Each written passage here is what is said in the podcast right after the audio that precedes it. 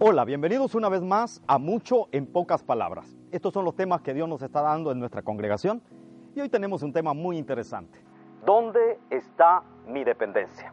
¿Dónde está tu dependencia? Hay un personaje que quiero citar y está en Segundo de Crónicas capítulo 14, versículo 1 en adelante es un rey, el rey de Judá se llama Asa. Quizás usted nunca ha escuchado de este rey, pero ese rey dice la Biblia que hizo lo recto, hizo lo bueno delante de Dios. Es impresionante. Cuando usted lee acerca de ese personaje, tiene mucha enseñanza para nosotros. ¿Por qué? Porque es un hombre que empezó a hacer reformas eh, como nunca ante otro rey hizo en Israel. Empezó a quitar esos lugares altos al punto de que hicieron decretos. Eh, esos decretos decían todo aquel que no obedezca los mandamientos, que no obedezca la palabra de Dios, que se muera. Ahí no dijeron que se mueran los feos, ahí dijeron que se mueran los desobedientes. Entonces, hasta su madre, Maaca, porque ella desobedeció, empezó a hacer un lugar alto, un lugar de idolatría, y vino su hijo y se lo derrumbó y la destituyó de, de la casa real. Y entonces este hombre demuestra que Dios está por encima de su madre, que Dios está por encima de cualquier persona porque le dijo, tú puedes ser mi misma madre, pero desobedeciste los mandamientos de Dios.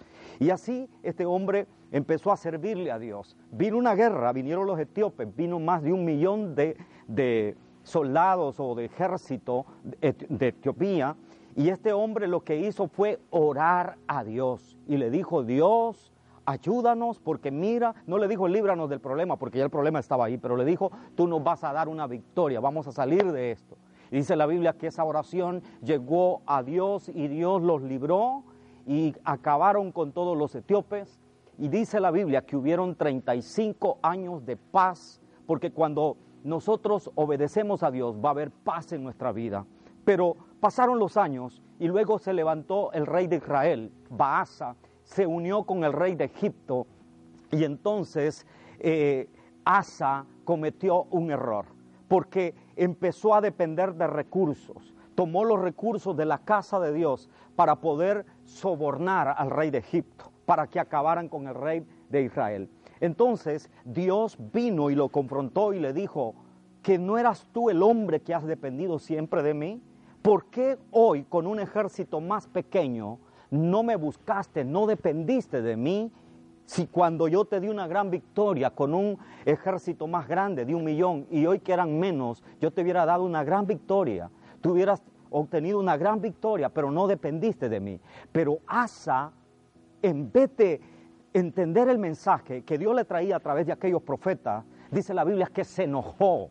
Y mira cómo termina este hombre de Dios. Un hombre que empieza bien, pero que termina muy mal. Y ahí hay una enseñanza para nosotros, porque no es cómo nosotros empezamos, sino cómo terminamos en la vida cristiana.